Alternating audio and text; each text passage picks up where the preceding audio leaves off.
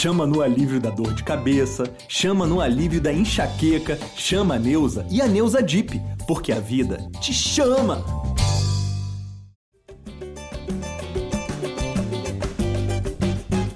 Alô, você ligado no GE. Globo, alô, você ligado no GE Fluminense, tá entrando no ar mais uma edição do podcast da torcida tricolor, edição 308. Eu sou Edgar Marcel de Sá e o Fluminense venceu mais uma no Maracanã, 2 a 1 no Palmeiras pelo Campeonato Brasileiro.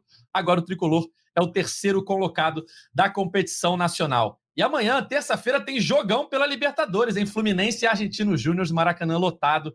Expectativa de 60 mil pessoas para o jogo que pode valer a classificação do Fluminense para as quartas de final da competição sul-americana. Vamos falar sobre isso e muito mais. Eu já chamo ele, o comentarista preferido da torcida tricolor, Cauê Rademacher. Fala, Cauê. Fala, Edgar. Salve, galera tricolor. Foi uma boa vitória do Fluminense contra o Palmeiras, especialmente a atuação no, no segundo tempo, eu gostei bastante. É, e dá um ânimo, empolga ainda mais a torcida para esse jogo de terça-feira, que sem dúvida é importantíssimo, tem que vencer de qualquer jeito, empate leva para os pênaltis. Então, acho que o, o, apronto no sábado foi, foi bem feito no segundo tempo. No primeiro tempo eu não gostei, não, a gente fala mais sobre isso. É isso é, dois tempos bem distintos do Fluminense, né? 2 a 1 vitória tricolor, áreas de pênalti e John Kennedy no segundo tempo. Gustavo Gomes descontou já no finalzinho. Gabriel Amaral, a voz da torcida tricolor, tudo bem, amigo? O Botafogo empatou, o Flamengo tomou três do Cuiabá, o Palmeiras perdeu pra gente, o Grêmio perdeu pro Vasco e o Atlético Paranaense empatou. Eu listei aqui os sete primeiros e só pulei o Red Bull Bragantino e o Fluminense foram os dois que ganharam. Muito bem, a rodada foi muito boa. É, e, bem, se o Cauê ainda tá falando que faltam três, quatro vitórias ali para escapar do rebaixamento, eu digo que faltam umas 13 ou 14 pro título. Dá, dá para buscar. Dá para buscar que o, o Botafogo agora começou a cair. Agora, agora vai, agora vai. É isso, e continuando nossa escalação, teremos a representante do Cartola do mês de julho, Carol Goulart. Tudo bem, Carol? Oi, gente. Oi, Cauê, Edgar, Gabriel, tudo bem? Bom vir aqui depois de uma vitória, né? É, sempre importante, né? Porque o cartoleiro a gente não sabe se vai participar depois de um empate, uma vitória. Muito legal poder participar depois do jogo que o Fluminense ganha. Carol, estava conversando antes de começar o podcast. É, esse mês, né, o mês de julho da nossa Liga do Cartola, aconteceu uma coisa inédita, né? O campeão da Liga, o campeão do mês, não era tricolor. Ele torceu pelo Corinthians, eu conversei com ele, acho que era o Roberto, se não me engano. E ele falou: pô, acompanho o Fluminense, tenho é, simpatia, né? Mas eu sou corintiano e tal. Ele mora no Mato Grosso, se eu não me engano.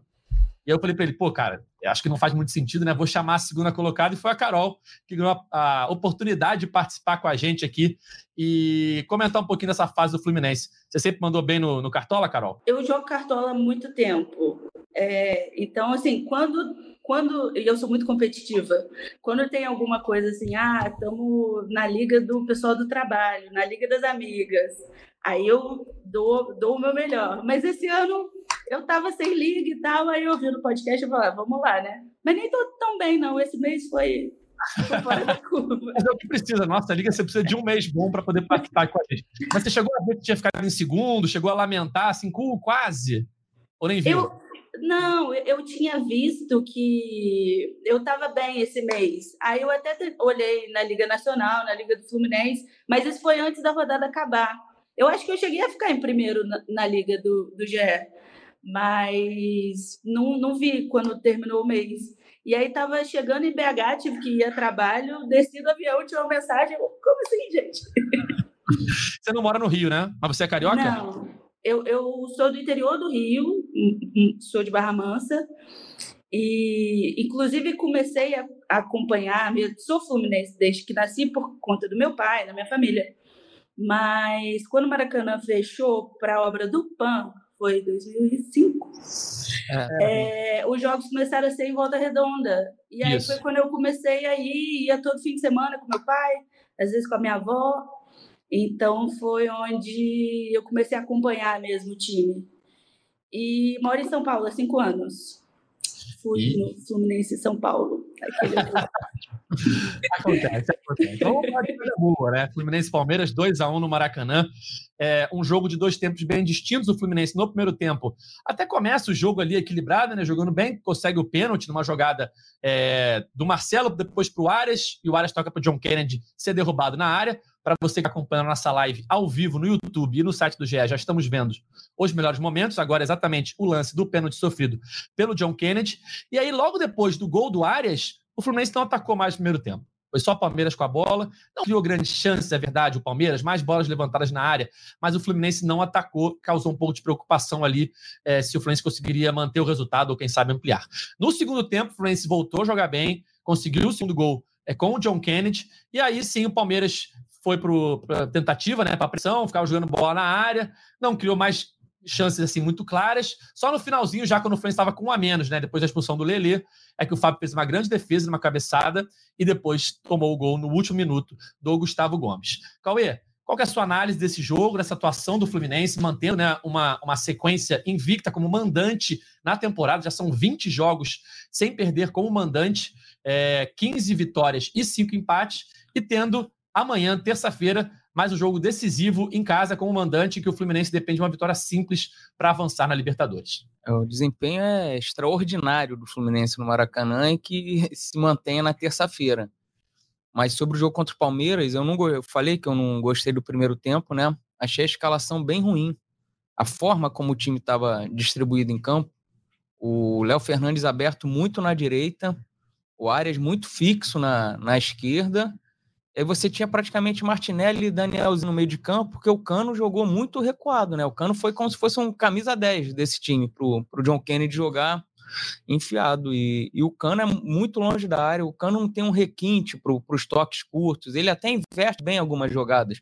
Quando ele precisa botar força na perna para jogar para outro lado, dar um passe longo, ele vai bem, vai até com precisão. Mas fora isso, não tem cacuete. No primeiro tempo, ele estava muito, muito recuado, às vezes do lado do, do Danielzinho. Então, a simples mexida do Diniz ali no intervalo, tirando o Léo Fernandes, que não jogou bem para mim, não sei se foi por causa da posição, escalado muito aberto na direita, não, não via. Ninguém aqui via o Léo Fernandes jogar no Toluca, não sei como que ele rendia melhor, mas ele não foi bem para mim no, no primeiro tempo. O Lima entrou, incorporou mais o time, o Fluminense passou a, dominar o meio-campo, teve espaço que o Palmeiras se lançou tudo, o Fluminense fez dois, Poderia ter feito o terceiro se o, se o Lelê não perde aquela cabeçada. E vários outros ataques, contra-ataques, o Fluminense chegava bem, errava um passe final ali, mas, mas teve volume de jogo. E, e, assim, o jogo inteiro o Palmeiras dependia ou de uma falta, o Fluminense fez muita falta ali no primeiro tempo lateral, dando oportunidade o Palmeiras cruzar na, na área, ou um escanteio, acho que foram oito escanteios do Palmeiras contra nenhum do, do Fluminense no jogo. E, e uma coisa que o Fluminense não consegue fazer é marcar a bola defensiva quando vai no segundo pau do Fluminense. Esse cruzamento longo que vai no segundo pau, o Palmeiras ganhou todas as bolas do, do Fluminense. O gol nasce assim também, do Gustavo Gomes, no último lance do jogo. E é algo que acontece já há algum tempo com o Fluminense. Esse cruzamento no segundo pau mata a defesa do Fluminense. O Fluminense é time baixo, tem praticamente só os dois zagueiros altos. E o Fluminense sofre muito com essa bola. Gabriel, você que estava no Maracanã, alguma observação? O que, que você achou da atuação do Fluminense, que dá moral né, para a Libertadores? O time é, conseguiu um bom empate fora de casa contra o Argentino Júnior e agora confia na sua força no Maracanã né, para conseguir essa classificação. É, esse, essa questão que o Edgar tava falando, do Edgar, não, do que o Cauê falou, né, do, do eu acho que nesse jogo foi mais potencializado também, porque o Gustavo Gomes é, é espetacular, né? O maluco, o maluco é muito bom, cara. Ganha é, tudo. Eu, eu ia até comemorar que ele tá indo para que ele tá saindo, não sei o que, só que eu lembro que o Palmeiras também é, é mais um cavaleiro na luta contra o Flamengo. Então, não sei se eu comemoro tanto a saída dele. Mas ganha todas, ó. Aí, ó. Mais uma aparecendo aí, ó. Era, era, não, essa aí acho que não era ele disputando na área, não. Já era o, o Flaco Lopes. Mas mesmo assim, cara, é, é, é esse cruzamento na segunda, na segundo palco, eu, eu tava destacando isso desde os 10 do primeiro tempo, mais ou menos. E o Fluminense ficava marcando, continuava marcando do mesmo jeito. Tem aquele negócio da marcação por zona, né? Aí o Fluminense uhum. ficava marcando todas as bolas, bola aérea, não sei o quê. Tava lá o Samuel Xavier em cima do Gustavo Gomes. E o gol, é, é, é, se você pegar para ver o gol, a galera acabou batendo bastante no Guga, e meio que merece, né? Um pouco também, porque dá uma desligada, mas é o Ganso que tá com o Gustavo Gomes. O Ganso larga, o Gustavo Gomes passa por trás do Guga, gol deles.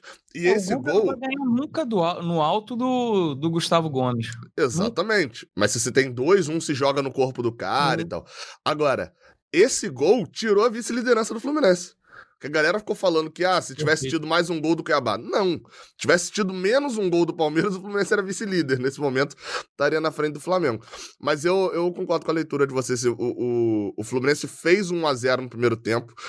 É, deu, e deu a bola. Acho que foi o primeiro jogo em que o Fluminense no Brasileirão deu a bola pro, pro time adversário.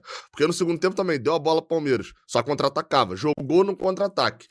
E num duelo de, de times de time misto do Fluminense, com um time bem misto do Palmeiras, né? Eu vi a galera encrencando aí na rede social também falando: o Palmeiras estava com cinco titulares. Não, galera, eram dois, realmente só dois titulares. Só o Everton e o Gustavo Gomes são titulares. O Marcos Rocha é muito bom, mas ele é reserva do Mike. O Hendrick é uma estrela, mas ele não jogava uns 4, 5 jogos. Eram dois titulares do Palmeiras contra cinco ou seis do Fluminense, né? É, o elenco do Fluminense mostrou que tem a, a- alguma qualidade. Fica, assim, na, na gangorra, fica o, o positivo do John Kennedy e o negativo do Lelê, né? Enfim, mas acho que a gente deve falar um pouquinho disso depois também. É, é, a gente estava até vendo o lance do Lelê, queria falar desse lance rapidinho, que é, que é justamente o que você falou, né, Gabriel? É, foi o lance ali que, depois o Diniz fala na coletiva, que só as- após a expulsão do Palmeiras, do Lelê, o Palmeiras teve uma, uma sequência maior de bolas levantadas na área, maior de chances. A gente está vendo essa defesa que o Fábio fez, depois o gol do Gustavo Gomes. E a expulsão do Lelê, é, ela é inacreditável. Eu não acho. Eu, eu acho. Eu primeiro vou dar minha opinião, depois você dá a sua, depois Vai a lá. Carol. É, é inacreditável, porque, primeiro, foi um lance que o Bandeirinha erra ao não deixar o lance seguir, porque era um lance ajustado. É, eu não tenho como saber se estava impedido ou não. Acho que ninguém tem como saber sem botar a linha. Então era um lance que valia deixar seguir. Depois o Lelê finaliza a bola, o que todos os jogadores hoje em dia finalizam, mesmo depois do juiz. Ontem mesmo, jogo do, do, do Vasco, eu vi um lance igual, assim, um jogador finalizou e não muda nada, o juiz não dá amarelo por causa disso.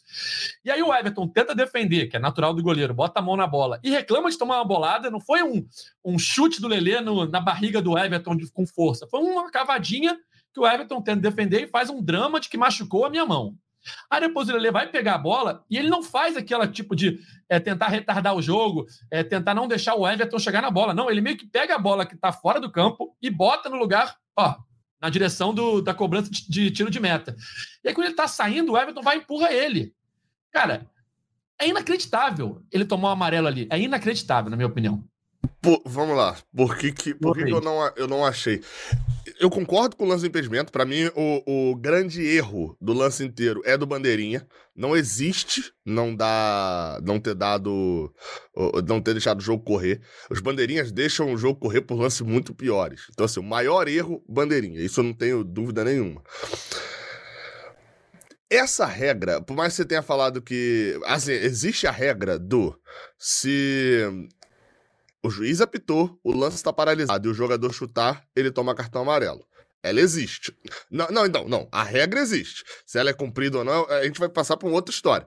Existe a regra. Assim como existe a regra dos seis segundos com a bola na mão do goleiro. E os Perfeito. juízes são condescendentes com isso. Agora, se um juiz pega e dá tiro livre indireto porque o goleiro ficou 7, 8 segundos com a bola na mão, ele tá errado? Não. Não, não tá errado. Então, esse é o ponto que eu tô falando. Tem, tem a diferença. O Lelê- Everton. Então, aí calma. Isso que eu tô, tô, tô andando. Eu, eu tô andando aqui. Ele não expulsaria pelo chute na bola. Só que o Lelê, aí, vamos lá. Pra mim, foi. É porque eu acho inocência uma palavra muito boa pro que o Lelê aconteceu. Foi inexperiência do Lelê. Foi assim, foi, foi, foi o Lelê mostrando que ainda não é um jogador que joga Série A, pô. O pra que, assim, vamos lá. Primeiro ponto é, pra que que ele chutou? Ah, mas vários jogadores fazem, beleza. Ele correu o risco. O Everton, a- aí você pode classificar a, a, a situação do Everton, porque tá muito nítido. Se o Lelê chuta, a bola bate ele na mão do Everton, ele volta lá, pega a bola e bate, o juiz não daria amarelo pro Lelê. Exato. Então, só que não tem como eu contestar que o amarelo pro Lelê tenha sido justo a partir do momento que tá na regra. Agora, o Everton, o Lele foi. É porque eu tenho uma palavra, mas eu não vou falar aqui. É, é, porque todo mundo sabe qual é a palavra que eu quero falar aqui agora. O Lele foi de otário. Ele foi de otário no lance. O Everton, desde o início, vamos lá, com, com um minuto de jogo, o Gustavo Gomes teve um corte na, na bochecha que demandaria ali um tempo. O Everton foi, aí você pode usar mau caráter ou experiente. Se ele é do time adversário, você fala que ele foi mau caráter. Se ele é do seu time, você fala que experiência. Cara. O cara sentou e falou que tava lesionado porque o jogo não pode correr com o goleiro. Pra ficar três minutos sentado e o Palmeiras não ficar sem um zagueiro. Foi, foi o roupeiro sair correndo do banco para ir buscar no vestiário a nova camisa do Gustavo Gomes, que tava manchada, e o árbitro mandou ele trocar, que o Everton caiu. Foi instantâneo. É, então, então a gente tá falando de um cara que é experiente pra caramba. É, a gente tá falando, sabe de quê? É, em parte ali o que o Everton fez. O Fred contra o Botafogo. No Carioca do ano passado. Que ele é, trava ali, cava a falta que sai o gol, e depois fica atrapalhando a cobrança, vem a, expuls, vem a expulsão dele, não sai de campo. O Everton fez mais ou menos isso. É, ele, ele, na hora que ele viu ali o negócio, ele foi tirar lá a satisfação com o Lelê, e ele trocou um amarelo para ele por um amarelo pro Lelê. Aí, aí, tipo assim, a expulsão. A, a, expulsão foi por causa da confusão com o Everton? Foi. Ela foi injusta? Pra mim, não. Quem chuta a bola, quem chuta a bola com o jogo parado é o Lelê. E não é para fazer isso. Tava ganhando o jogo. Não é pra. Chuta a bola pra linha lateral, pô. Eu, o Lelê foi de otário, pô. Foi. Otário e inocente. Soma esses dois aí, você vai encontrar a palavra que, que, Vamos que lá. eu quero usar. Carol, desempata, Carol. Foi juvenil, foi juvenil. Juvenil, boa, boa. Não era essa, Carol. Mas eu não concordo com o cartão. Acho boa! Sabe por quê? Eu também tô pensando assim, Gabriel. Tem certas coisas que o cara já tem amarelo e o juiz não dá o segundo amarelo porque pô, Exatamente. sabe? Mas ele, ele só deu cartão porque teve depois o um empurrão, aí o Lele cai. Foi o, o, eu sei, mas a, eu, eu não tô defendendo, não, não mas ele só deu cartão por causa disso. Se o Lele chuta, vira as costas e vai embora, não teria tomado o cartão. Foi só por causa daquele confusãozinho. Só, só que quem provoca o empurrão do Everton é o Lele ter chutado a bola depois que tava parado o lance, ué. Ou, sabe o que o Lele tinha que ter feito ali? Sabe o que um jogador experiente faz ali? Larga o lance na hora e vai correndo pra cima do bandeirinha. Se, porque, sabe por quê? Porque, vamos lá, é, acho que a transmissão nem mostrou o replay do, do lance direito do impedimento, não. né? Não. O, a, a, transmissão não mostrou o replay do lance do impedimento. Esse lance não tá sendo discutido, se tava impedido ou não. Ninguém tá falando o nome do bandeirinha, que esse bandeirinha, sei lá, já errou três vezes contra o Fluminense, porque o Lele pegou a porcaria do lance de um erro a favor do Fluminense e transformou na expulsão para ele. É, é, é, isso que eu tô falando que é inexperiência. Você vira na hora e sai correndo, imagina só. Se na hora, vamos lá, pô, vocês dois aí já, já também tiveram junto com transmissão. Se na hora o Lele larga o lance ali quando marca o impedimento, sai correndo pra cima do bandeirinho esbravejando, não sei o quê, Primeiro, ele não ia tomar amarelo, porque aí ele não tomava o segundo amarelo. Ele não ia Ué, tomar por essa reclamação. Por reclamação. Então, mas aí acho que o juiz não dava. O juiz não dava porque o bandeirinha sabe que errou. Aí você expõe o erro do bandeirinha, tava lá na transmissão um minuto depois, mostrando. Aí voltava até o tirateima da Globo, traçando ali a linha, não sei o que, olha o erro do bandeirinha. O, o Lelê foi otário, pô. Ele foi otário no lance. Por isso que eu não. Eu, eu, eu, eu entendo, eu, eu, entendo e perfeitamente o ponto que vocês estão colocando. Mas para mim, no momento que o Lelê se colocou nesse ponto, ele se colocou à mercê da decisão do juiz. E aí, meu amigo, você se colocar à é. mercê de uma decisão do juiz, o juiz tinha motivo para expulsar ele. Ah, mas normalmente não expulsa. Mas ele tinha um motivo. O Lele chutou a bola em cima do goleiro com o lance do jogo parado. Aí era um lance a favor do Fluminense, que tinha reclamação com a arbitragem, e a arbitragem sai de certa. É, a gente estava vendo aqui nos melhores momentos, acabou de passar o lance do pênalti, né? É, o John Kennedy recebe na área, gira muito rápido, ele é muito bom nesse giro, né? E aí o Luan derruba ele, e foi o lance que o Fluminense abriu o placar no Maracanã, Carol. E aí esse lance foi é, é aquele lance que causa apreensão na torcida, né? Quando o juiz marca o pênalti, o desempenho recente do Fluminense em pênaltis é péssimo, né? O Fluminense vinha é, de três pênaltis seguidos errando. A gente lembra, é, deixa eu pegar aqui os três pênaltis, foi o Cano, no, Cano contra o Flamengo na final do Carioca, que é um pênalti que não fez falta porque ele faz o gol no rebote. Depois o Cano na estreia do, do Brasileiro contra o América Mineiro e o Léo Fernandes no jogo contra o Santos. Então, depois de três erros seguidos, o Fluminense volta a marcar um gol de pênalti com o Arias. E aí eu pergunto, Carol, era tão difícil assim botar o Arias para bater o pênalti antes? O Arias sempre bateu bem, pelo menos pelo Fluminense, né? Ele tem três gols agora pelo Fluminense de pênalti, em três pênaltis cobrados, fez contra o Atlético Goianiense ano passado, contra o Volta Redonda esse ano, e mais uma vez agora contra o foi Palmeiras. contra o Bangu esse ano, foi? Contra o Bangu, Bangu. lá em Brasília. Bangu. Perfeito, confundi. Bangu, Atlético Goianiense e agora Palmeiras. Ou seja, ele bate bem pênalti, ele já mostrou isso. E nessa dúvida de quem é o cobrador do Fluminense, ele sempre era preterido.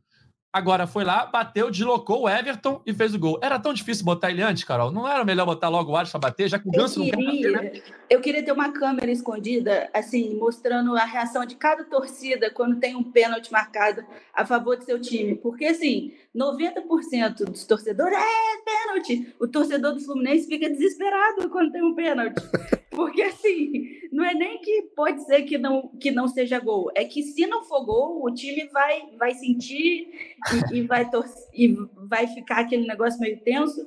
Eu acho que, de repente, falta um pouquinho para o Arias isso de, não, eu que vou bater. Porque todo jogo tem alguém que fala, não, estou confiante, vou bater. O, o Arias tem que ser esse cara que eu tô, eu, eu tô na lista dos batedores e eu tô confiante. Porque é um desespero toda vez que tem pênalti. A- Agora, com, com toda a sinceridade do mundo, Edgar, olhe para a lente da verdade e responda. Aque- aquela mecânica do Ares para bater o pênalti, aquele movimento dele te dá segurança?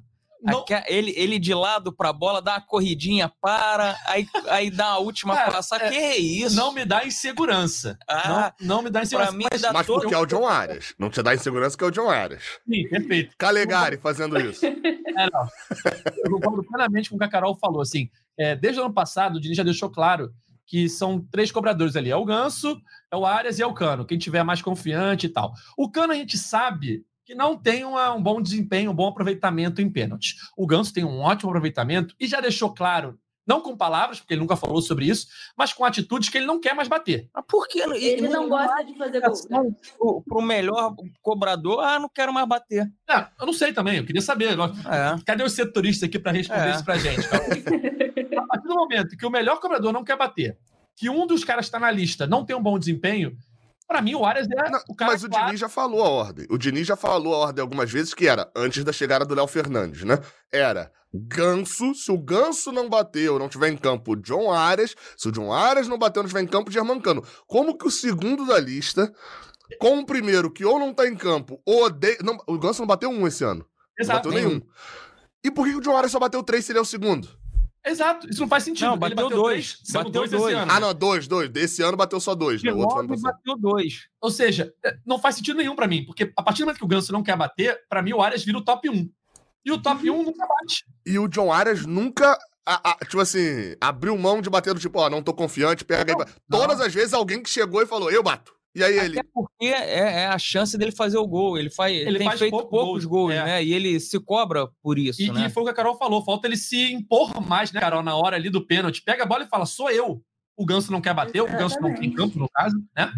Bater no peito e falar, Mas sou eu. se tivesse, ele não ia querer bater também. É, exatamente. Se o Ganso estivesse em campo, ele não ia querer bater. Então, falta o Arias se impor mais. A Carol, falou, a Carol falou um negócio que 90% das torcidas comemoram um pênalti e a do Fluminense entra ali em, em desespero. Eu lembro do Fluminense e Fortaleza, ano passado, Copa do Brasil, Fortaleza fez 2 a 0 né? No primeiro tempo. Aí o Fluminense diminui num pênalti do Ganso. Sim.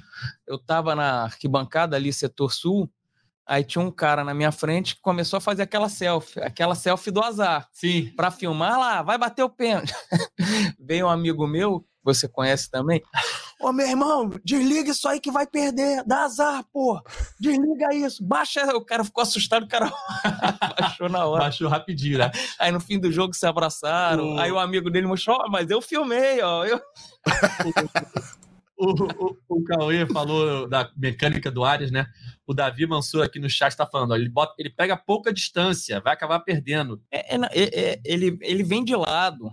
Essa vinda de lado dele é que me mata. Dá Deixa pouca. eu falar uma coisa.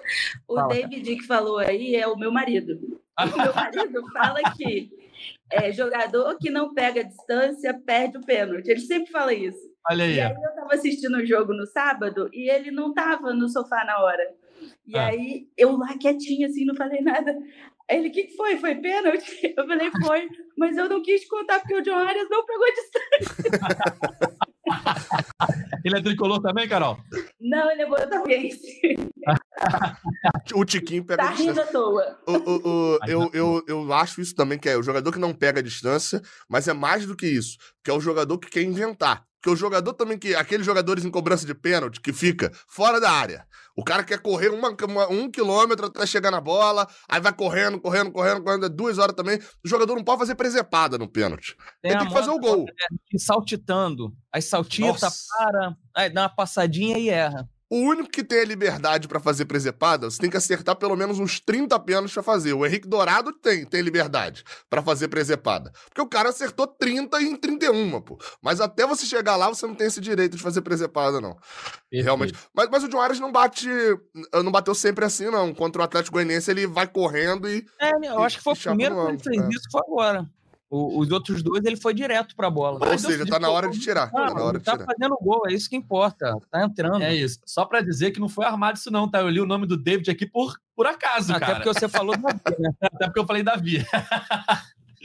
É, por acaso eu falei aqui, coincidentemente, ele- logo depois ele escreveu assim: Carol conhece esse mantra. Mas ele sempre fala isso. E eu fiquei muito feliz que ele não estava vendo, porque se ele tivesse vendo, ele ia falar, vai perder.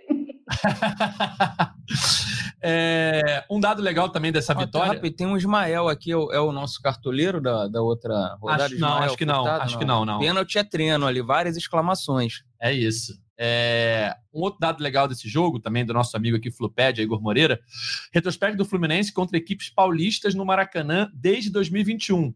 13 jogos, 10 vitórias, 3 empates e nenhuma derrota. Venceu todos os adversários: Bragantino, Corinthians, Palmeiras, Santos e São Paulo. Última derrota: 2 a 1 para o São Paulo em 2020, com o Fernando Diniz no comando São Um Paulo. golaço de Fred nesse jogo, inclusive. O gol do Fluminense é um chutaço Ah, de Fred verdade. na entrada da área. Lembrado. Acho que foi o bem último lembrado. jogo do ano de, de 2020, se não me engano. Tinha torcida, né? O, o, acho que foi o John Kennedy ontem, né? Ontem não, sábado.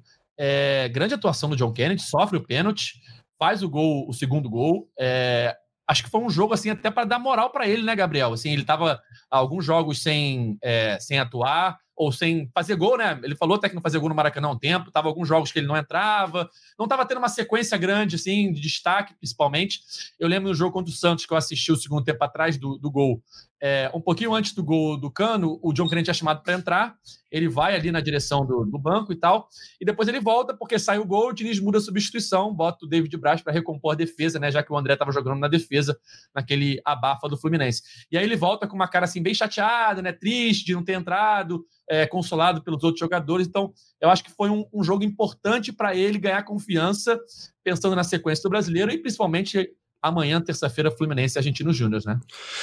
É, eu assim, eu tô tomando um pouco de cuidado agora, já. Como a gente tá fazendo um podcast 48 horas, né, depois do jogo, eu, tô- eu agora já tirei um pouquinho da ilusão, eu tô tomando um pouco de cuidado pra gente não transformar essa partida no, do, do John Kennedy numa super partida que não foi, assim. Ele errou bastante, ele é o cara do Fluminense que tem mais erros no jogo. Perda de posse de bola, se você somar tudo ali, ele é o cara que mais erra, ele erra algumas vezes. Mas assim, foi uma boa partida. Tá? Só tô pontuando porque às vezes a gente vai. Como a gente tem uh, uh, poucos elogios dentro de um jogo, às vezes, a gente elogia muito o John Kennedy. Por exemplo, no lance do pênalti, ele tem um erro e um acerto pra mim. O erro é, a jogada não era por ali, era uma jogada do facão nas costas do Gustavo Gomes. Era o passe ali pra ele chegar chutando de esquerda. Só que ele gira, aí esse é o erro, que ele fica pedindo a bola. Mas o acerto é, ele é muito bom girando. Ele é, é, é- é um hoje do É o Brasileirão um melhor jogador giro. É o melhor giro do futebol brasileiro, mas, mas com sobras. Na... Então, tem um tal de Luiz Soares aí no Brasileirão, Sim, Cauê, mas aí que- o, o, o Soares, É o melhor giro entre jogadores com dois joelhos funcionando. jogadores brasileiros. Brasileiros, brasileiros. Jogadores em atividade. É. Brasileiros eu concordo, brasileiro eu concordo. Não, então, então, assim, ele faz muito bem isso. Então é um mérito dele também é, nesse, nesse ponto, o lance do pênalti. É, a- essa vaga ali de, de atacante. é, é, seria o reserva do Keno, né? Na teoria. Ela tá uma posição meio ingrata, porque todo mundo que tentou até agora não teve um bom rendimento. O do John Kennedy foi um bom rendimento.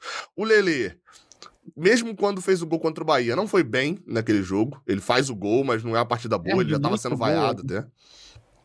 E o Johnny Gonzalez, se não foi mal, não fez nada de especial. Foi um, um coadjuvante total ali no jogo passado. Não Ele teve muita titular. chance também, né? É, não, então, isso que eu tô falando. Ele não fez. Ele, ele jogou, ele foi titular contra o Santos e ele não fez por mais que o John Kennedy tenha errado, ele não fez um giro dentro da área, ele não fez um, uma escorada no lance, ele não tem alguma coisa, ele não tem um argumento para poder a gente elogiá-lo. É, então, o John Kennedy foi meio que a, a, a, aquele ponto. Ele ficou parado no lugar, todo mundo que tava na frente dele foi indo mal e ele, opa, a chance voltou para mim. Porque o John Kennedy não vinha bem. Do jogo quanto Fortaleza para cá, você não tem cinco minutos do John Kennedy bem. Ah, mas ele tinha poucas chances. Todos estavam tendo poucas chances. E ele também não aproveitava. Jogador, quando tá no banco, quando você é a quarta opção, terceira opção, você tem que transformar cinco minutos em 40 para você se destacar de alguma maneira. E o John Kennedy aproveitou nesse jogo. É, me incomoda só uma coisa que o John Kennedy segue sendo reserva, porque o titular é o Keno. O Germancano me parece um pouco sacrificado e, e, e, eu não vejo com bons olhos a gente sacrificar botando para fora da área e mais distante do gol o melhor finalizador disparado do é, time, um dos melhores finalizadores do futebol brasileiro. Porque, porque quando joga com esses dois atacantes, esse ponto que o Caio falou, né? O 4-4-2, que vira um 4-2-4, não sei o quê. Normalmente, quando você bota um na frente do outro, o Germancano é o cara que tá voltando mais. É o cara que tá mais no meio de campo. E o John Kennedy, o John Gonzalez, o Lele é o cara que tá mais na frente. E isso me incomoda. Porque, pô, é aquele negócio, né? Você tem o um melhor finalizador e você distancia ele do gol. Ele não foi mal, o Germancano foi mal. Ele se dedica fisicamente, ele volta. Ele... Mas é o Germancano fora do gol, né? É longe eu, do gol. Eu, eu achei, não vejo né? isso com bons olhos. Eu não gosto disso também, não. Mas o que eu achei de positivo, principalmente essa entrada do John Kennedy, que a gente falou muito aqui, vários, vários programas, não? Com o Lele você vai ganhar uma bola longa. Coloca o Lele porque você sai do sufoco lá atrás se estiverem marcando em cima. O John Kennedy deu muito mais opção para essa bola longa do que qualquer partida do, do Lele. Ele não tem a altura do, do Lele, mas ele protege muito bem a bola é, vários lances ali. Quando, quando ele fugia do Gustavo Gomes, então, ficava ou com, ou com o Luan ou com o Vanderlan, o lateral do Palmeiras. Ele amarelou o lateral do Palmeiras no, no primeiro tempo, num giro dele.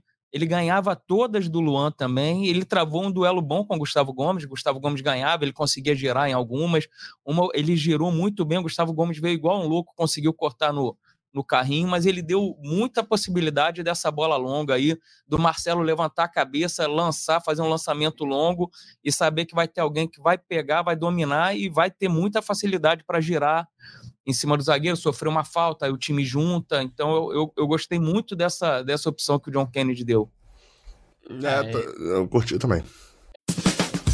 Sabe aquela sensação de roupa perfumada que acompanha você o dia todo? Com a amaciante Downy, você tem. Porque só Downy tem cápsulas de perfume que são ativadas com um toque e vão sendo liberadas ao longo do dia, mantendo a roupa com aquele frescor que parece que acabou de ser lavada. Então já sabe, para roupas perfumadas de verdade por muito mais tempo, respira.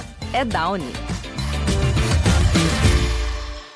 É, e outro grande destaque da partida foi o Fábio, né? Acho que não tem como fugir de, desse assunto mais uma vez. Um ano muito bom do Fábio. Depois da partida, o Diniz né, fez logo pela renovação dele. Tem até matéria no GE. Globo dizendo que já, já há esse, essa, essa negociação, já está rolando, né? O Fábio tem contrato até o final do ano e o Fluminense vai tentar renovar por mais um ano, pelo menos. É, o Cruzeiro, óbvio, está de olho, né? Para, quem sabe, encerrar a carreira por lá, mas acho muito difícil que, com a, o interesse do Fluminense na permanência, né? E a gratidão que ele deve ter, né? Depois da saída do Cruzeiro, o Fluminense abriu as portas para ele, e ele estando em alto nível ainda, acho difícil que não, que não role essa renovação. E as possibilidades que o Fluminense dá também, né? Assim, Sim. Digamos que o Fluminense é, não, não vou falar que digamos não, mas dane-se. Mas pro ano que vem, a chance do Fluminense estar na Libertadores é, é, é, muito maior do que a do Cruzeiro. A chance do Fluminense disputar um título é muito maior do que o Cruzeiro. Vamos lembrar que o Fábio não é campeão da Libertadores, né? Ele é bicam, bicampeão, acho que é bi ou tricampeão brasileiro? Acho que é bicampeão brasileiro. É, também acho que é bi, é bicampeão da Copa do Brasil, mas nunca foi campeão da Libertadores. Então, acho que, que isso também deve influenciar. Só um detalhe sobre o Fábio vocês aí do GE que vão ter que fazer seleção do campeonato, parabéns aí pela dificuldade que vocês vão ter entre Fábio e Lucas Perry, tá? Verdade. O, o, a massa vai pro Lucas Perry, porque é o goleiro do, do, do, atual líder, não sei o quê, mas assim, quem, a gente que viu os jogos do Fluminense o Fábio não deixa nada a desejar, não. O Fábio é o melhor goleiro do. O Fábio é o melhor goleiro do primeiro turno do Brasileirão. Pode É ser que tenha é outro mais- melhor goleiro, mas ele é. Mais bombardeado que o Lucas E, Perry. e- e- e depois de muito tempo, né, Carol? O Fluminense tem um goleiro que passa segurança, né? Assim, acho que se a gente for lembrar, é, Cavalieri. O último foi o Agenor. Foi. O Mas cara, tem uma segurança absurda nele, assim. Claro que ele vai errar uma hora ou outra, mas é raro e num, num geral ele passa muito segurança, né? E, e é, é até esquisito a gente ficar falando de aposentadoria num cara que tá atuando nesse nível, né? Tipo, não, cara, para, para de falar disso. Não vai aposentar agora, não. Deixa ele aí. Deixa ele ali, né? Pelo menos mais um ano. É, boa. Assim, outro, você falou do Fábio, eu acho que um jogador que a gente fala pouco aqui jogou muito bem, bem e, e se bobear o jogador mais regular do Fluminense é o Samuel Xavier. Saiu bastante aplaudido no, no segundo Bela tempo. cena no Maracanã. E tem jogado muito bem. Assim, é, é raro você ver o Samuel Xavier jogar mal, falhar, ter falha grotesca. Normalmente é um jogador muito regular e às vezes com atuações muito boas. O Diniz falou que. Eu, eu, eu pra ser sincero, o Diniz falou que ele, ele cansou, pediu. Eu, eu, achei que o Samuel Xavier nem tinha pedido pra sair. Acho até que ele toma um susto na hora que sobe a bandeirinha, porque, tipo assim, o cara meio que quando ele pede pra sair, o juiz fala, ó, vai mexer. Ele já olha pra lá. Não sei se o Samuel Xavier quis fazer cera, mas assim, na hora que vai sair, eu fico olhando, vai entrar o Guga. Pô, vai entrar o Guga. No jogo do Fluminense você pensa o quê? Marcelo, né? O Marcelo vai sair, ele vai botar o Guga na lateral esquerda. Não, Não. é porque o Marcelo não jogaria 90 minutos. Aí quando sai Samuel Diogo, não? Xavier. Hã? Entraria o Diogo, não? Não, É. mas eu pensei, eu pensei que ele queria dar uma variada. Diogo Barbosa joga na terça. O Gabriel não lembra que tem um lateral Ainda esquerdo. tem isso, né? Ainda tem isso. O Guga ainda é. Tem Não, mas assim. tempo que não tem um lateral do reserva. É porque pra mim também, eu achei que o Marcelo não ia jogar 90 minutos. Aí quando pinta o Guga, eu falei, ok, vai sair, deve ser o Marcelo, ele deve botar alguém, porque também, ah não, lembrei agora também, Edgar, o Arthur tava jogando por aquela ponta, e o Arthur é canhoto, e aí ele poderia botar o Guga, que é destro, pra fechar, igual ele fez com o Vasco lá no Carioca, o cara é destro pra poder marcar e tal, alguma coisa assim. E aí quando saiu o Samuel Xavier, o- sobe a plaquinha, o Samuel Xavier tá, tipo assim, no meio de campo, olhando pro Eu nada. tava, no, eu tava no estádio também não reparei ele É, e, pedindo, não. e da última vez que substituíram ele foi errado, né? Contra o Botafogo. É. Ainda teve isso, é mesmo, cara. O- Aqui no chat, o Isma- Ismael Cancelier, que já participou aqui como campeão do, do Cartola no mês passado, né? Antes da Carol, foi o Ismael Cancelier que participou aqui, foi muito elogiado por suas cornetas e suas críticas aqui no melhor estilo Cauê Rademacher. Falou o seguinte: Cauê, seria Samuel Xavier o lateral direito mais importante da história do Fluminense? É, ele, ele já fez rindo ali. O Edgar esqueceu de botar o ha-ha-ha ali no, no fim que ele mandou. Mas é, caminha para ser um do. Na década, na década. Na década. Pô, a década começou outro dia também. É. Sem dúvida. Acho que só tem ele. Ele ou o Julião, né? Aí é desigual aí a. a disputa. Mas assim, ele me lembra muito o Aldo, lateral lá dos anos 80, de campeão carioca brasileiro, que era um cara muito regular, sabe? Não, não tô falando de característica de jogo, mas era um cara que raramente jogava mal. É, é. E o Samuel não dá para negar, né, que ele tem uma mudança de chave no Fluminense impressionante, né? Porque se a gente for lembrar do Carioca do ano passado, na final, ele não estava como titular, né? Ele estava ali muito irregular ainda, tanto é que a assistência pro gol do Cano, o segundo gol Calegari, do Cano, 2 a 0 foi do Calegari no primeiro jogo da final. E aí depois ali é, o Samuel começa a crescer e principalmente com a chegada do Diniz, o Samuel cresce muito é, de produção.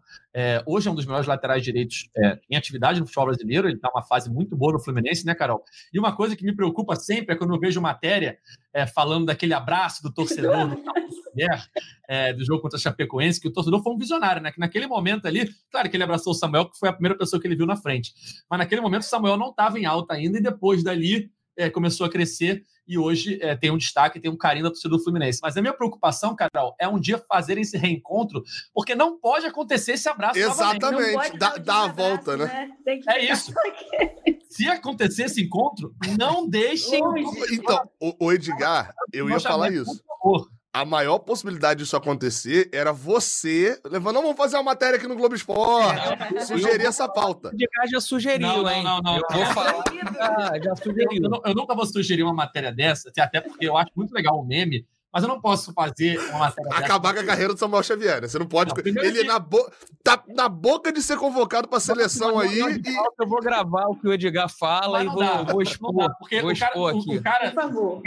antes de tudo, ele estava fazendo algo errado, né? Quem invadiu o gramado. Então eu não posso é, Exaltar, né? Incentivar, Incentivar. o comportamento. incentivar, romantizar a invasão de gramado, até porque depois vai ter muita gente É. querendo invadir o gramado para aparecer na TV. Então eu não, não, posso e fazer outra, né? E outra Mas também, né? Até, até porque alguém- a gente Fala, precisaria de uns seis ou sete candidatos aí para poder resolver a situação de alguns jogadores também, né?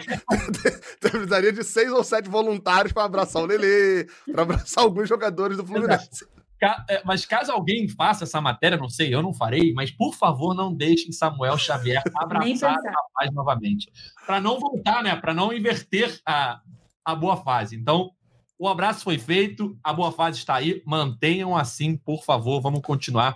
Não Nessa- deixem o meme morrer, por favor. Não deixem ele morrer.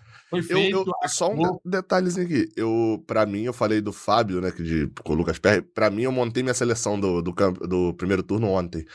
O Samuel Xavier é o único representante sem, sem discussão, pra mim, do Fluminense. É o Samuel Xavier. O Fábio tem a discussão com o Lucas Perry por causa do nível, mas o Samuel Xavier não tem discussão pra mim. É, não, é. Aqui, ó, o vidente cego pergunta: quero saber quem abraçou a lateral esquerda. Lateral esquerda É, é mesmo, ninguém, ninguém lesiona, tem tem dois agora. Eu acho que é uma piada ele falando assim, cara, que ó, quem abraçou deu azar, né? Porque a lateral Sim. esquerda É, é, então não, mas, mas alguém abraçou positivamente agora. Tá melhorando. Assim, a atuação do Marcelo foi, foi qualquer coisa de. Tinham muitos gringos Cara. no jogo, muitos estrangeiros no, no Maracanã nesse jogo, e você via cada lance do Marcelo, ele se olhando, teve- aplaudindo. Te- Teve um lance O segundo tempo do Marcelo foi, foi uma coisa Teve um espetacular. lance no segundo tempo, que ele estava ali perto da meia-lua, um pouco mais para a esquerda, ali para o setor leste. Que ele tenta dar aquele girinho dele e, e dá o passe de costas. Sim.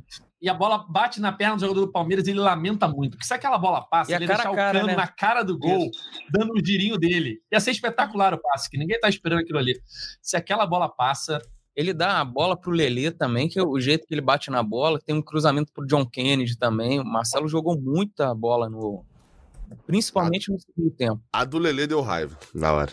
Porque o passe é espetacular. É.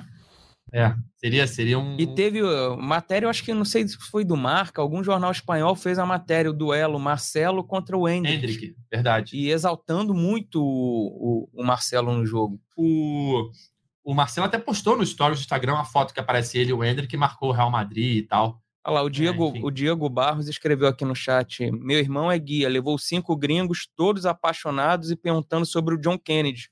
Não acreditaram que ele tinha 21 anos. Caraca. É, cabelinho loiro também chama a atenção da galera. A- apareceu, logo depois do gol, apareceu uma galera também que era asiático, né? Eu não vou cometer aqui a- o erro de falar de onde era, porque tem, eles têm uns problemas ali com isso também, né? Falar se de um país, de outro, não consegui distinguir, mas na hora a câmera focou e a galera ficou tipo assim, "Ué, do nada, eles estavam ali na parte de baixo da Sul. É. Uma criancinha, né? Perguntaram se era a família do Alan, né? Que o Alan é chinês, né? Se era a família dele, de repente. É, O vidente cego cita bem aqui, ó. A maldição acabou. Até o Alexander está voltando. É mesmo. Não temos dois, temos três laterais esquerdos. E realmente, o Fluminense postou ontem uma foto do Alexander em campo, é, gerando mais expectativa do retorno. Quando dele, que ele né, volta, Cauê? Edgar? Fala pra mim. Aí, cadê nosso setorista aqui para responder? É, hoje não tem nenhum. Cauê deu folga para todos os setoristas ao mesmo dia, Carol. Aí não tem nenhum setorista aqui para responder para Que gente absurdo. Quando é que volta o Alexander. Mas se ele já está em campo, é, já está na transição para o gramado, estamos no início de agosto, eu acho que Duas uma semanas eventual quartas de final da Libertadores ali no final de agosto, eu acredito bem factível que o Alexander estará à disposição. Claro que o ideal é ele voltar antes para entrar em jogos, ganhar ritmo e tal, mas acredito eu que se tudo continuar nesse ritmo, o Alexander vai estar é, à disposição do Diniz para as quartas de final da Libertadores, caso o Fluminense lá esteja. É, eu queria mandar um abraço, Cauê, você que Ih, gosta começou. dos abraços, da sessão de abraços. É, primeiro para o Hudson Baroni, tricolor, que é fã do podcast. Ele, ele pa- passou por uma cirurgia recentemente, está em recuperação. Então, Hudson, boa recuperação para você. Obrigado pela Melhores audiência. E também para o Lucas Molter, que me mandou uma mensagem, estava falando aqui da Ásia, né, Cauê? O Lucas Molter mandou mensagem no Instagram falando o seguinte: Fala, Edgar, aqui é o Lucas, eu moro em Taipei, que é lá no Taiwan, lá em Taiwan, e estou tentando montar a Fluásia. Tento participar do podcast pelo Twitter, mas o fuso horário me complica um pouco. Tá dormindo agora. É, tá dormindo agora. No próximo podcast, no caso, hoje, mande um abraço pro Cauê, mas também um puxão de orelha. Opa! Ele tá corneteiro de meia tigela. Ele fala o seguinte: abre aspas, prefiro o André Martinelli do que André Lima. Aí o, o, Lucas responde: Fala logo com português claro, Cauê. Ninguém aguenta mais o Lima. Corre bem, mas tem um claro limite técnico. Lima é muito constante, mas vai sempre ser um jogador nota 6. O Martinelli é mais regular? É. Mas há esperança de lances e jogos em que ele seja nota 9. Cauê. Eu vou, eu vou falar então bem claro pro, pro Lucas aqui, para todos que estão nos ouvindo. Eu prefiro o Martinelli ao Lima na posição de segundo volante ali. Eu, eu não desgosto do, do Lima. Eu acho não entrou mal, né? No, no, segundo tempo ali. Acertou o time até pela saída do Léo Fernandes, que estava aberto na ponta. O, o Fluminense povoou o meio, o Lima entrou bem. Mas o, eu prefiro a dupla André e Martinelli por, por mil motivos que eu já dei aqui. Eu acho que o Lima não joga bem quando joga ali mais recuado, tendo que ajudar mais na saída de bola. O Lima joga bem como ele jogava no Ceará, que era de meia ou, ou um pouco mais aberto. Eu, eu gosto do Lima mais para frente, preenchendo o meio campo. Então, foi o que, foi o que rolou sábado, né?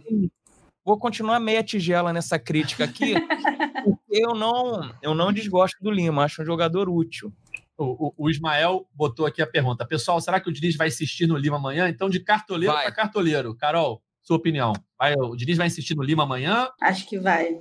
É, é, eu também, também, eu prefiro o Lima mas eu, o Lima, para mim, é aquele jogador que vai ser o décimo segundo, assim, né? Eu gosto de ter ele no meu elenco. É, eu não gosto de ter que começar com ele quase sempre. Mas eu acho que amanhã ele vai de Lima sim. Até porque foi poupado, né? Contra o Palmeiras ele uhum. começa no banco. É, é, verdade. É, a tendência, então, né? É, foi preservado ali. É que ele seja o, o titular contra o Argentino Júnior. Aliás, uma notícia boa para o Lucas, né? Que está na Ásia.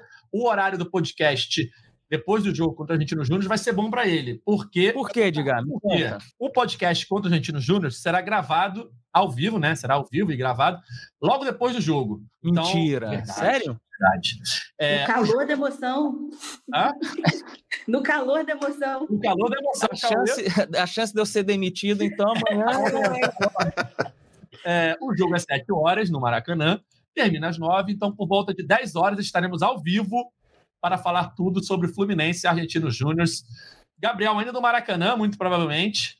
É... Mas vamos falar tudo sobre esse jogo amanhã por volta de 10 horas. Então, o Lucas, que vai estar na Ásia, vai estar de manhã para ele. Vai estar ali da manhã. Ali, o Sérgio Gomes já levantou a questão. Por que esse horário? O Edgar tem tardezinha no dia seguinte? Não tem. Né? na boca do povo. Não já. tem no dia seguinte. Isso é uma ordem da chefia e eu, como um funcionário, cumpro ordens. Então, Amanhã, terça-feira, por volta de 10 da noite, ali, não vou falar 10 horas cravado, porque a gente sempre atrasa um pouquinho. Até porque tem que sair do Maracanã é, e exatamente. retornar pro. Não dá para entrar no Maracanã. Exato. O Gabriel que vai entrar no Maracanã, Sim. porque ele tem uma estrutura não, ali. Não, e outra também, eu vou entrar no Maracanã porque já vai estar uma hora e pouca depois, todo mundo já foi embora, já tem internet. Nessa é hora já tem internet. É isso. Então amanhã por volta de 10 horas estaremos ao vivo. 10 e pouco é mais garantido, 10 e né? pouco, é. 10 e pouco é... Você que for ao jogo, quando chegar em casa, já liga aí, procura pela gente, olha no nosso Twitter, no YouTube do GE, estaremos ao vivo para falar tudo sobre o Fluminense. Você vai pagar o táxi da volta, Edgar, para a gente voltar mais claro, rápido? Ah, claro, não, a, a, a paga, né? Tem que pagar para eu chegar a tempo de gravar o podcast. Falando sobre esse jogo, Fluminense e Argentino Júnior, amanhã, 7 horas no Maracanã, valendo vaga nas quartas de final da Libertadores. O Argentino Júnior chegou ao Rio de Janeiro, Cauê, com um desfalques, né? Sem o goleiro que está expulso, sem o Sanches, que machucou o joelho, e sem o Ávaros, que sentiu uma lesão muscular e foi substituído ainda no primeiro tempo. Estava dando trabalho para a defesa do Fluminense. Ah, bom jogador. Então é um desfalque importante é, para o Argentino Júnior e um desfalque bom para o Fluminense. Sim, ele, o primeiro tempo, fez o gol, quase fez outro que o, que o Fábio defende, estava incomodando muito ali. Ah, eu quero ver como o Argentino Júnior vai se portar. Se vai marcar o Fluminense em cima ou se vai dar espaço para o Fluminense sair a bola e vai ficar todo, todo fechadinho. Ó, a, a Luma Maciel levantou um tema importante aqui. Quem é que vai para casa depois de uma classificação? Então, você que estiver no é barzinho bebendo, pega o seu celular, ligue no YouTube, pede para o dono do bar botar o YouTube na televisão para a gente é. acompanhar com a gente. Eu, a, eu acho a, difícil participar desse podcast pós-jogo, porque se ganhar é difícil voltar para casa. É isso. E se, se perder, perder, eu corro o risco de ser demitido. Então, é melhor eu ficar fora desse, Cauê desse está podcast. reavaliando a sua participação. Já estou avisando o Maurício aqui, nosso, nosso chefe, que que eu, eu sou dúvida. É, Carol, o que você está esperando para esse jogo? Você não vai estar no Maracanã, você não, você não mora no Rio, mas o que você está esperando para essa partida é, que tende a ser difícil? Libertadores nunca é fácil, mas que o Fluminense tem tudo aí. Depende de uma vitória simples apenas para garantir a vaga na próxima fase. Eu tô achando que vai ser tipo esse jogo que a galera começa, vou marcar o time do Diniz e vem todo mundo muito no primeiro tempo, correndo muito atrás da bola e no segundo tempo tá todo mundo morto. E aí a gente vai fazer o nosso segundo tempo que que é a característica desse Fluminense, né? De dos times todos cansam e aí a gente vai no segundo tempo. Estou esperando um, um, bom resultado. Espero aí que uns 2 a 0 tá bom? Sim. Tá bom. Ah, qualquer, qualquer vitória classifica, tá ótimo. Tá ótimo. Faltou mais um desfalque da Argentina Júnior que a gente esqueceu de citar. O Gabriel Jesus lembrou a gente aqui no chat. O zagueiro Torrent, que já não jogou o primeiro jogo, Sim. mas não conseguiu se recuperar a tempo. É um jogador experiente. Que, aliás, eu vi uma matéria muito interessante. Ele é o único jogador do elenco Argentino Júnior que estava no jogo de 2011 que é algo raro, né? Depois, o Fluminense não tem nenhum jogador daquele elenco. Quase teve o Fred, né? Quase teve o Fred, né? Tem o Fred na, é, na diretoria, mas não tem nenhum jogador em campo que esteve naquela partida. O Argentino Júnior tem no seu elenco um zagueiro de 32 anos, que era novinho naquele jogo de 2011, mas que está fora por lesão, não jogou o primeiro jogo e não Uma dúvida, Edgar. Qualquer empate é pênalti ou tem gol fora? Qualquer empate é pênalti. Você que está com essa dúvida, a dúvida pode ser nossa, pode ser do internauta.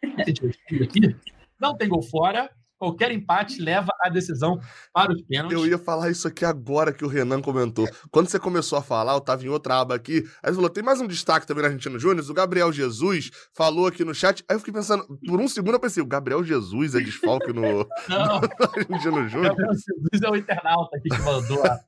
Aí quando você falou que era o Torrent, eu falei: é, o Torrent em 2011 realmente era muito, era muito utilizado pela galera da internet aí. Mas isso é uma piada só pra a galerinha da internet.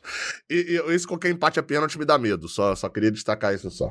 Sim. Não, qualquer empate é pênalti. Qualquer vitória do Fluminense se classifica o Fluminense. Qualquer vitória do Argentino Júnior se classifica o Argentino Júnior. Para você que estava com a dúvida, não está mais. Esclarecido. Esclarecido. Bom, galera, acho que é isso, né? Vamos chegando ao fim de mais uma edição do podcast É Fluminense. Queria agradecer muito a Carol. Obrigado, Carol, pela, pela participação. Parabéns por ter ganho o mês, né? Ganho não, né?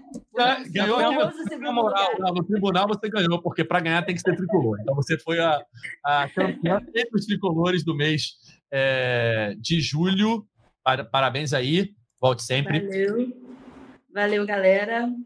Só mandar um abraço aí para quem me fez tricolor, meu pai, meu irmão e para o meu marido botafoguense também, né? Nem tudo pode ser perfeito. Ah, ele tá feliz, tá feliz, o momento tá, tá feliz bom. demais, tá feliz demais. Mas a gente, a gente sempre assiste os jogos juntos, então tá coincidindo bem de não ter jogo do Fluminense e do Botafogo no mesmo horário, então eu tô sempre vendo o jogo com ele e ele vê comigo também. É isso, Carol. Parabéns mais uma vez. Nunca é fácil ficar é, bem posicionado em segundo ou em primeiro na nossa liga, porque são 400 cartoleiros. Então, Mandou bem demais. Valeu, Gabriel. Valeu, valeu. Amanhã. Amanhã. É, vai ser amanhã ainda. Já estamos aqui novamente. Olha, é, se Deus quiser, com Felizes. O, o Cauê do Bar. Se Deus quiser, com o Cauê do Bar. É melhor o Cauê do Bar do que o Cauê, Cauê demitido. Valeu. Gabriel, é, você tem canal 20 agora? Tenho, tenho canal 20 agora. Tem aqui no chat, o pessoal tá falando que o Fio tá bem chateado com você já. Ah, mas aí a vida, né? É só a retribuição da vida. Você, você tá pagando pelo pecado dele. Antes, antes de fechar, um comentário importante aqui nesse chat do Carioca Underline V. O Edgar voltou de férias e a Zica foi saindo aos poucos. Está proibido de ir em tardezinha Portugal sem férias até acabar a Libertadores. Cauê? Aí. É isso. Sem dúvida, vou ignorar esse comentário aí, porque o, o, o Carioca não conhece a verdade. Um dia ela virá à tona.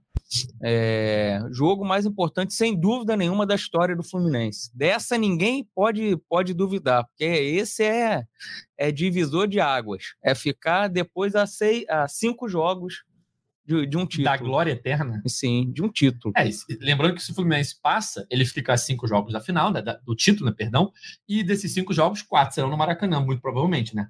Porque o Flamengo, é, acredito eu que seja favorito contra o Olímpia. O aí... Cuiabá seria favorito contra o Olímpia? Mas caramba, é, foi... foi 3 a 0 Cuiabá. O Olímpia, o Olímpia olhou para isso e falou: "A gente pode. Cuiabá vem caminho de cima. Eu, eu acho que vai ser um jogo dificílimo, tá? Já tá perto ali o Davidson. O Davidson foi visto pegando um avião hoje para dar um curso para os atacantes do Olímpico. O Flamengo fez um resultado é, pequeno no Maracanã, mas o dado que eu queria dizer é o seguinte: o Fluminense, caso passe a gente no Júnior, pode estar, vai estar a cinco jogos do título e podem ser quatro no Maracanã. Caso seja Fla-Flu, é, o Fluminense faria os dois jogos no Flamengo no Maracanã, faria a semifinal, um no Maracanã e o outro fora, e faria a final é, no Maracanã mais uma vez. Então, essa era a informação, Cauê Rademacher. Bom, fim do podcast GE Fluminense. Nosso podcast está nas principais plataformas de áudio. É só entrar e procurar por GE Fluminense ou então no seu navegador ge.globo barra Fluminense. Temos um encontro marcado amanhã. Lembre-se, o próximo podcast será amanhã, logo amanhã depois... não, terça-feira. Terça-feira. A pessoa pode estar ouvindo na terça de manhã Perdão. e vai entrar na quarta. Próximo podcast será terça-feira à noite, logo depois de Fluminense e Argentino Júnior. O jogo acaba por volta de nove da noite, por volta de dez e pouco. Estaremos ao vivo aqui no YouTube, no site do GE, para você poder acompanhar com a gente a resenha do Fluminense e Argentino Júnior. Então você saiu do Maracanã, vai estar no bar comemorando, muito provavelmente, tomara, né? A gente torce para isso. Abra o YouTube, bote no bar o YouTube, peça para o dono do bar botar o YouTube lá, abrir o site do GE, enfim, dá seu jeito de escutar a gente amanhã, logo depois de Fluminense e Argentino Júnior, estaremos aqui ao vivo para falar tudo sobre esse jogão. Então é isso, galera. É isso, né? É isso. É isso. Até a próxima. Tchau.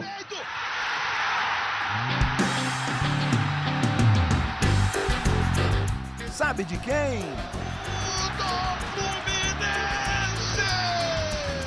Do Flusão, do tricolor das Laranjeiras. É o GE Fluminense.